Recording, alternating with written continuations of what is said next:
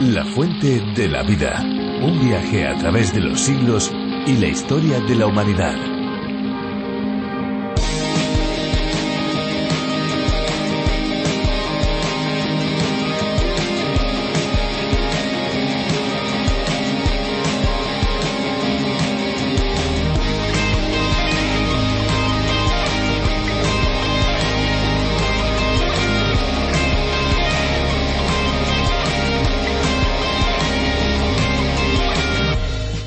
¿Quién no ha disfrutado de un buen plato de comida un tanto salada y a las pocas horas tener una sed tremenda?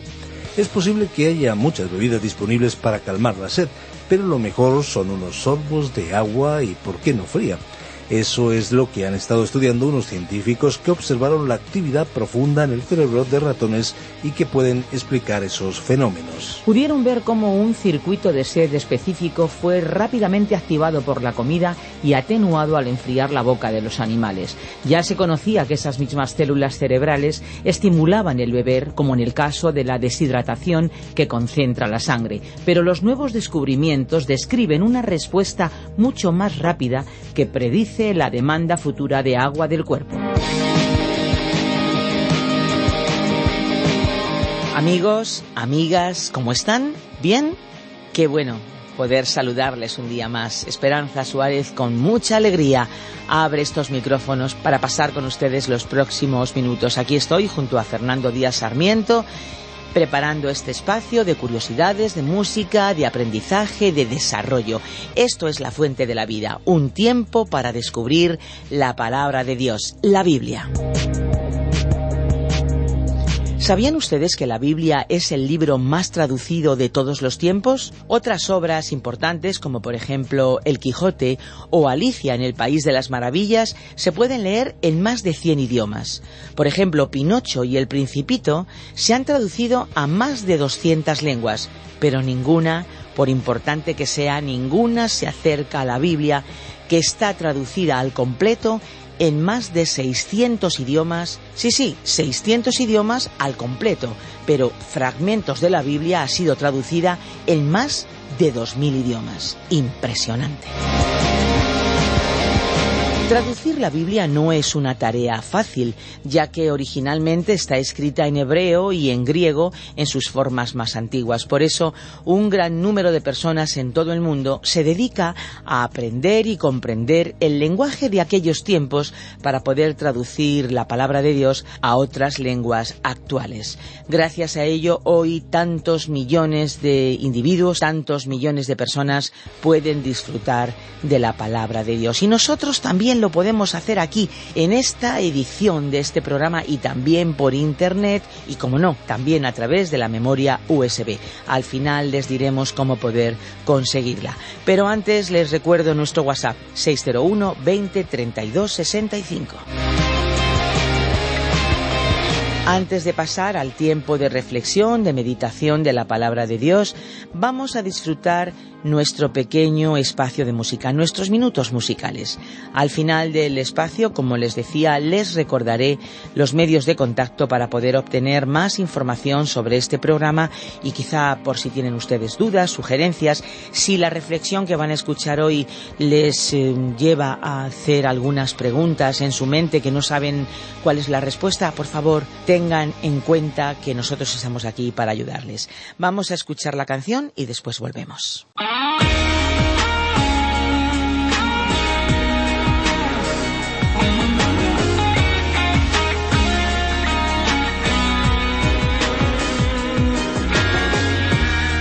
Hoy mi vida es diferente. Desde que te conocí a ti, has cambiado hasta mi forma de pensar.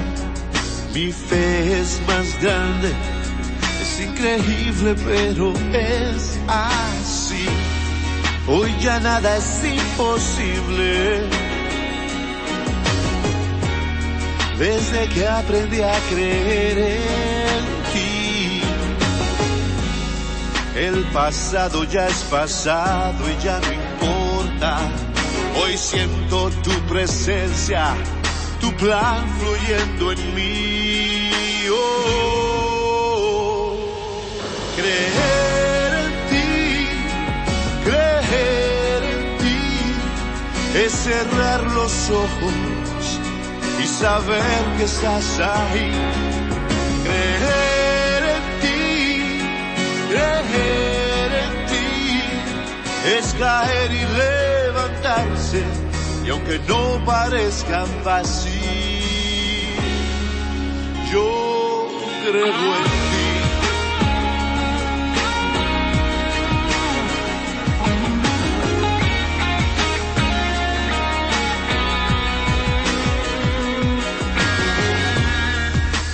Llevas de la mano. Sé perfectamente a dónde ir. El camino ya es más claro. Voy firme en cada paso, mi mirada puesta en ti. Oh, creer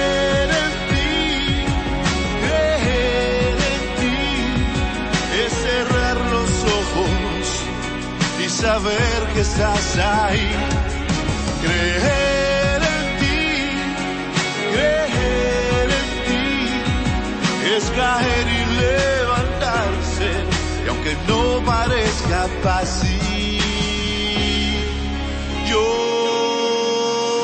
creo en ti, y aunque llegue la tormenta, y aunque suba la marea, perder la fuerza.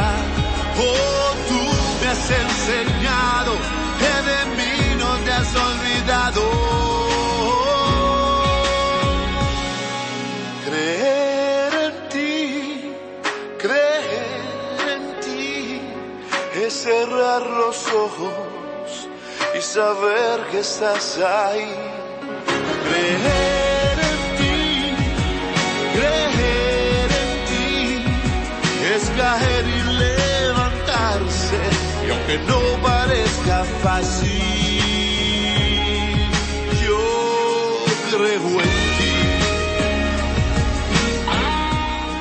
En la Biblia encontramos muchas promesas referentes a distintos asuntos. Son promesas que se refieren a diferentes momentos de la historia, sea en un tiempo cercano a cuando Dios las hizo, o bien a tiempos lejanos, como el futuro en la tierra que posiblemente no llegaremos a conocer y el futuro en la eternidad en la que todos los que creemos estaremos juntos. Los libros proféticos están llenos de promesas de parte de Dios, entre ellos el libro que estamos estudiando y descubriendo juntos, el del profeta Malaquías. Aprendamos más en este libro profético en sus capítulos 3 y 4. En un momento vamos a escuchar ya a Benjamín Martín que nos acercará a la meditación adaptada para España por Virgilio Bagnoni a partir de la idea original de John Vernon McGee. Ya estamos a punto de escuchar, pero les dejamos nuestra vía de comunicación más inmediata, nuestro WhatsApp. Cada vez son más los que se comunican con nosotros. Hágalo, cuéntenos desde dónde nos escucha, desde cuándo, desde qué emisora de radio, desde qué país y desde qué plataforma digital. 601-203-265. La fuente de la vida. Malaquías 3, 16 al capítulo 4 y versículo 6. Continuamos hoy, amigo oyente, nuestro viaje por el libro de Malaquías y nos encontramos en el capítulo 3. Recordemos que estamos estudiando el último libro del Antiguo Testamento, que es una parte, la primera, de las Sagradas Escrituras, la Biblia. En el programa anterior llegamos a esta sección donde se menciona la octava pregunta sarcástica que el pueblo de Israel presenta al Señor. Ellos se sentían ofendidos, heridos en su amor propio, ante las amonestaciones y las acusaciones de deslealtad, de incredulidad y frialdad de Dios. Dios les dijo en el versículo trece Vuestras palabras contra mí han sido violentas, dice el Señor, y dijisteis ¿qué hemos hablado contra ti? Y Dios les contestó de una manera directa. Habéis dicho por demás es servir a Dios. ¿Qué aprovecha que guardemos su ley y que andemos afligidos en presencia de Jehová, el Señor de los ejércitos? Ese es un tema recurrente, lo pudimos comprobar al estudiar anteriormente el libro del profeta Zacarías. Continuaba aún en la época del Señor Jesucristo, cuando Él estuvo en esta tierra, y la mayor parte del pueblo continuaba con una actitud hipócrita, llevaban a cabo los ritos y ceremonias, pero su corazón era incrédulo e indiferente. Estaban los fariseos y los saduceos, los herodianos y los escribas, todos llevando a cabo las formalidades requeridas por la práctica religiosa. Dios solo veía una apariencia de piedad. Quizá usted, estimado amigo oyente, se pregunte ¿y cuál es la actitud que Dios requiere o desea que observemos al acercarnos a Él? ¿Cuál es la verdadera adoración? En las Escrituras se nos presenta una muy buena definición. Está en el Antiguo Testamento, el libro del profeta Isaías, en el capítulo 58 y versículo 3, donde dice, ¿Por qué dicen ayunamos y no hiciste caso, humillamos nuestras almas y no te diste por entendido? He aquí que en el día de vuestro ayuno buscáis vuestro propio gusto y oprimís a todos vuestros trabajadores. Encontramos el mismo problema en el libro de Isaías. El pueblo ayunaba y humillaba sus almas, pero Dios no lo tomó en cuenta. Escuchemos ahora lo que dice una parte del versículo cuatro de ese mismo capítulo cincuenta y ocho de Isaías. He aquí que para contiendas y debates ayunáis. Ellos solamente querían tener un argumento religioso, y Dios les dijo que Él no estaba interesado ni impresionado por sus ayunos. Lo que Dios está diciendo es que si deseamos entrar en comunión con Él y aprender a adorarle en espíritu y verdad, debemos estar seguros de que nuestra vida es coherente y que no solamente sea un gesto, sino el producto de nuestro amor y gratitud por quien Él es y por lo que Él hace. Esa es la verdadera adoración, que nuestra vida llegue a ser como un perfume agradable ante su presencia. Los ritos en sí no tienen ningún valor, a no ser que nuestro corazón esté en paz con Dios. Ahora, volviendo al libro del profeta Malaquías que nos ocupa, continuamos en el versículo 16 del capítulo 3, donde dice, Entonces los que temían a Jehová el Señor hablaron cada uno a su compañero. Y el Señor escuchó y oyó, y fue escrito libro de memoria delante de él para los que temen al Señor y para los que piensan en su nombre. El profeta dijo, y fue escrito libro de memoria delante de él. Este tema sobre el libro que aquí y en otras partes de la Biblia se menciona, lo trataremos algo más adelante cuando estudiemos en detalle el último libro de la Biblia, el Apocalipsis. En nuestro programa anterior ya mencionamos algo brevemente que enlaza con el libro de Apocalipsis, porque allí se menciona en el capítulo tres y versículo cinco el que venciere será vestido de vestiduras blancas, y no borraré su nombre del libro de la vida, y confesaré su nombre delante de mi Padre y delante de sus ángeles. Si usted piensa que Dios ha preparado un libro allá arriba en los cielos donde está apuntado todo, bueno, no creemos que eso sea así, estimado amigo oyente. La única forma en que podemos comprender este tema es que es una expresión retórica. Es entendible y comprensible que Dios anota en el libro de la vida a aquellos que son salvos. Así lo hemos leído. También es comprensible para nuestras mentes humanas que Dios tenga memoria y escriba en un libro el nombre de aquellos que recibirán una recompensa, algún reconocimiento. Pero no creemos que esa sea una expresión literal, que Dios tenga un libro que sea un compendio de hojas. Lo que sí nos dice en la última parte del libro de Apocalipsis, cuando los incrédulos sean llevados ante el gran trono blanco, los libros, en plural, serán abiertos. Por ello podemos deducir que Dios tiene varios libros, y en uno en particular estarán anotados todos los que creyeron y fueron salvos en el nombre de Jesucristo, que es el único camino, la verdad y la vida, y nadie viene al Padre, sino es por Él.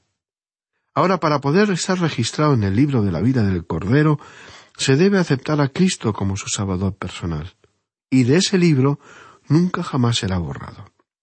Estimado amigo oyente, ¿Ya está su nombre anotado en el cielo, apuntado por el dedo del Padre Celestial que espera el regreso de todos los hijos pródigos extraviados, a todos los que se arrepienten de su vida alejada de Dios, que no le conocen y no tiene paz en su alma, en su espíritu?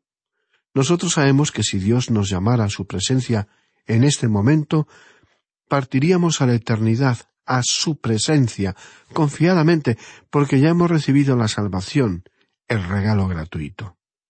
También se menciona que Dios, en una de las siete cartas que encontramos en Apocalipsis, concretamente a la iglesia de Sardis, les dice que habrá nombres que serán quitados, borrados del libro de la vida. Dios está hablando de las obras de los cristianos en esa iglesia. El apóstol Pablo nos indica en una de sus cartas que nuestras obras van a ser probadas, examinadas por el fuego, para comprobar la caridad de las mismas. Si las obras son halladas como el heno y hojarasca, y el fuego las consume, ¿será salva esa alma? El apóstol Pablo responde con un rotundo sí, será salvo como por fuego. Qué tristeza será presentarse ante nuestro Creador, nuestro Padre Celestial, ante Jesucristo quien murió por nosotros, y no presentar nada más que manos vacías, porque de lo que hemos hecho nada valió a los ojos de Dios. Dios todo lo recuerda. Aunque se mencionan varios libros en las Escrituras, como lo mencionó el profeta Malaquías, y fue escrito libro de memoria delante de él, para los que temen a Jehová y para los que piensan en su nombre. Es cierto que la salvación es gratis, es un regalo, es por fe y no por obras. Sin embargo, después de que es aceptado ese don, ese regalo, entonces sí es cuando las obras adquieren valor y tienen su importancia, porque serán una consecuencia de nuestro amor y gratitud por tan inmerecido e inmenso favor de Dios. Esa es la razón por la cual hemos dedicado algún tiempo a este estudio.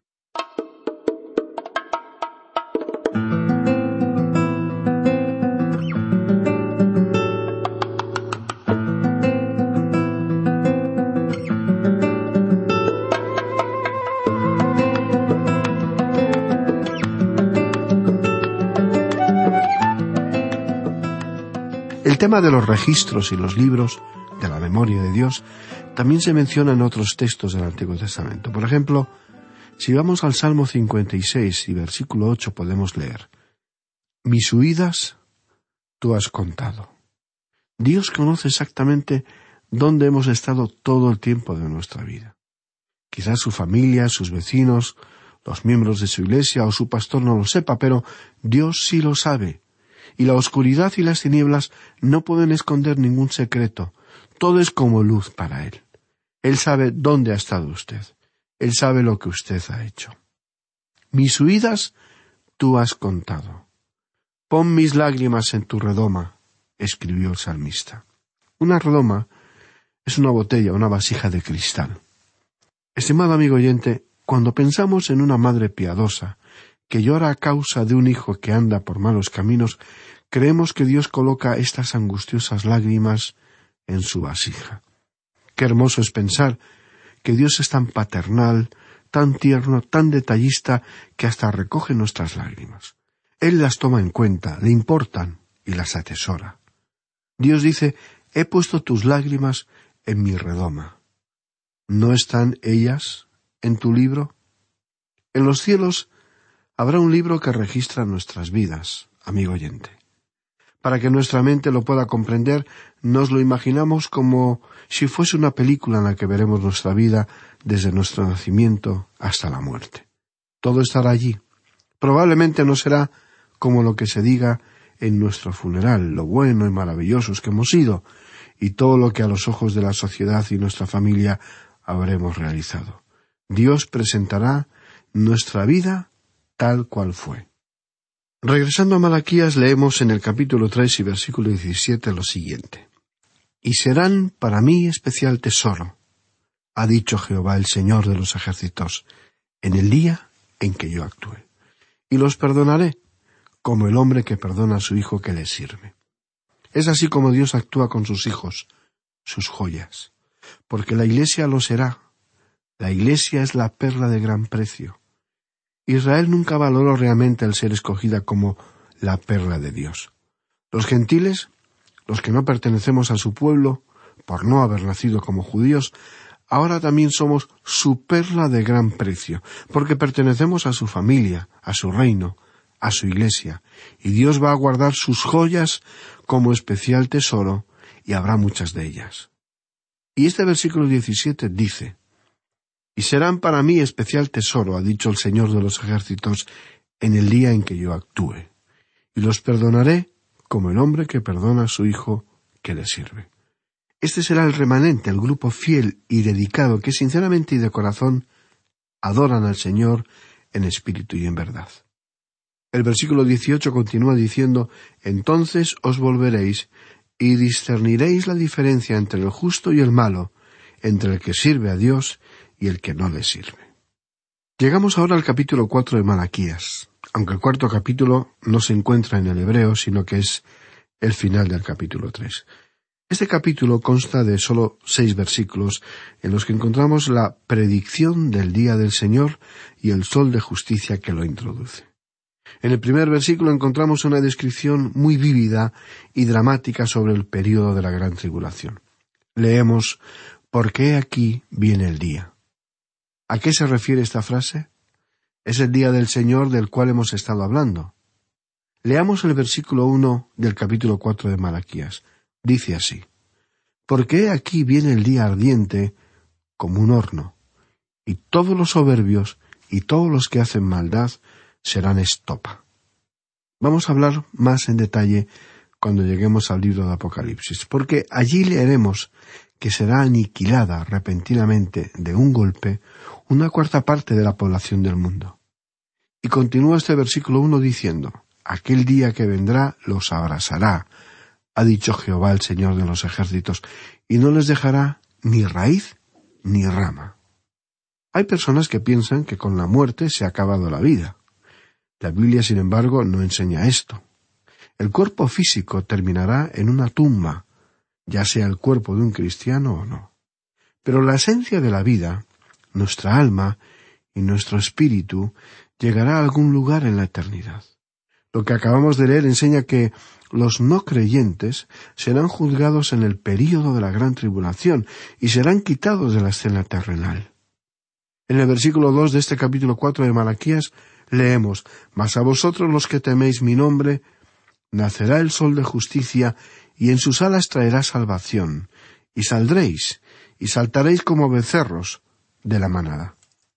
No vamos a considerar los detalles de este versículo hoy en este programa, porque lo vamos a tratar en el próximo, que será el último estudio de este libro de Malaquías. Hablaremos del sol de justicia en el Antiguo Testamento, que es la misma persona que se presenta en el Nuevo Testamento como la estrella de la mañana. A Cristo nunca se le llama el sol de justicia en el Nuevo Testamento, y nunca se le llama la estrella de la mañana en el Antiguo Testamento.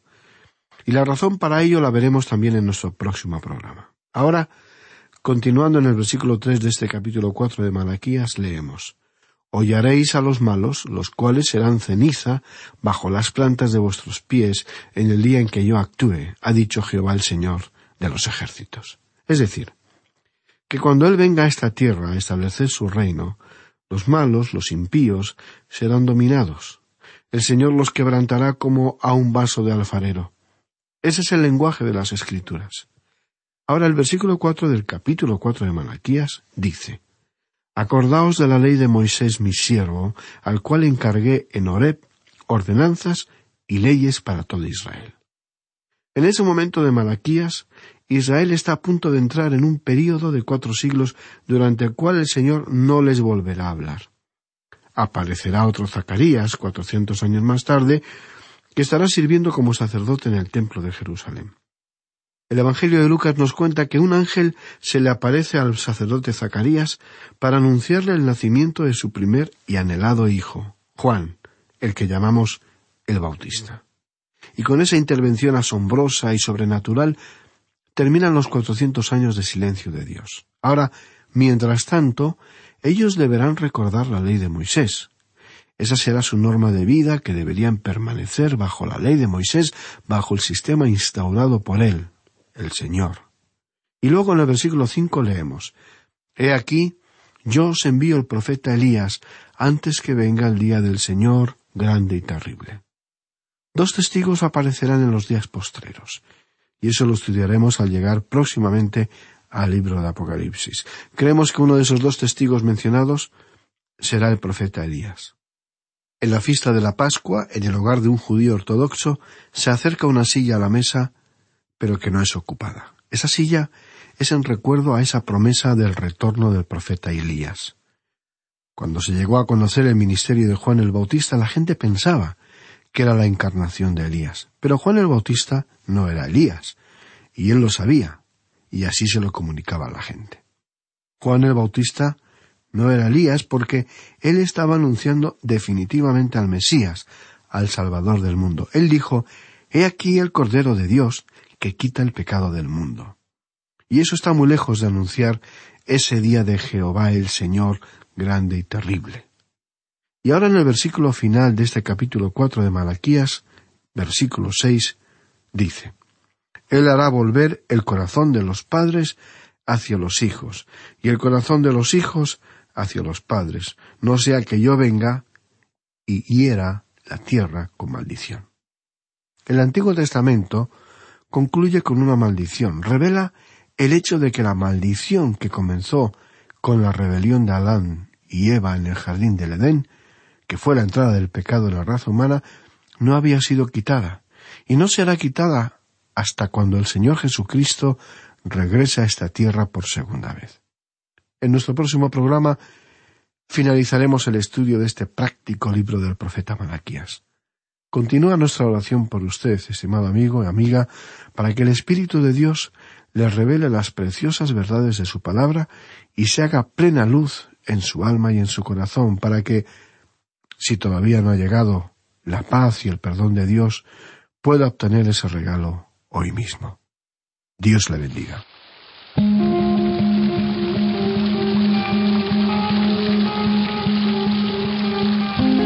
Pues si miran ustedes los relojes, ven que ya es hora de ir finalizando porque nuestro tiempo prácticamente se ha agotado.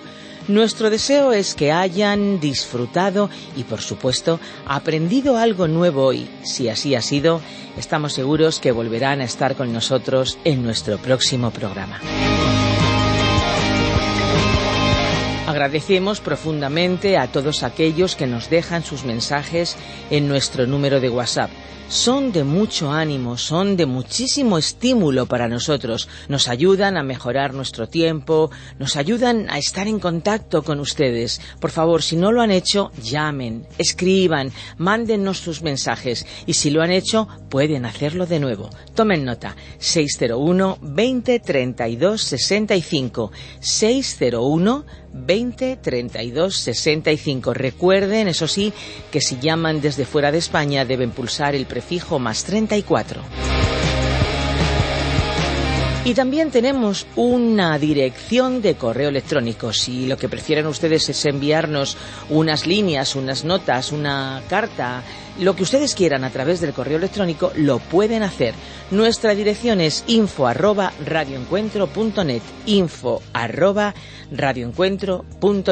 Y si desean volver a escuchar este espacio o tal vez alguno de los programas anteriores, lo pueden hacer en nuestra web lafuentedelavida.com o bien en la aplicación de la Fuente de la Vida que también se puede encontrar con el nombre de A través de la Biblia. No se olviden, amigos, que si desean obtener el USB con todos los programas de la Fuente de la Vida, pueden solicitarlo no solamente por email en info@radioencuentro.net, también pueden hacerlo llamando a nuestros números de teléfono. El que les decíamos antes se lo recordamos, 601 20 32 65, pero también tenemos un número fijo que es el 91 422 0524 con el prefijo más 34. Y ahora sí, ahora ya, lamentándolo mucho, es el momento de decirles adiós. Y lo hacemos como es habitual con esa frase lema que caracteriza a nuestro espacio, este espacio de la fuente de la vida. Y es que amigos, no olviden que hay una fuente de agua viva que nunca se agota. Beba de ella. Este ha sido un programa de Radio Transmundial producido por Radio Encuentro, Radio Cadena de Vida.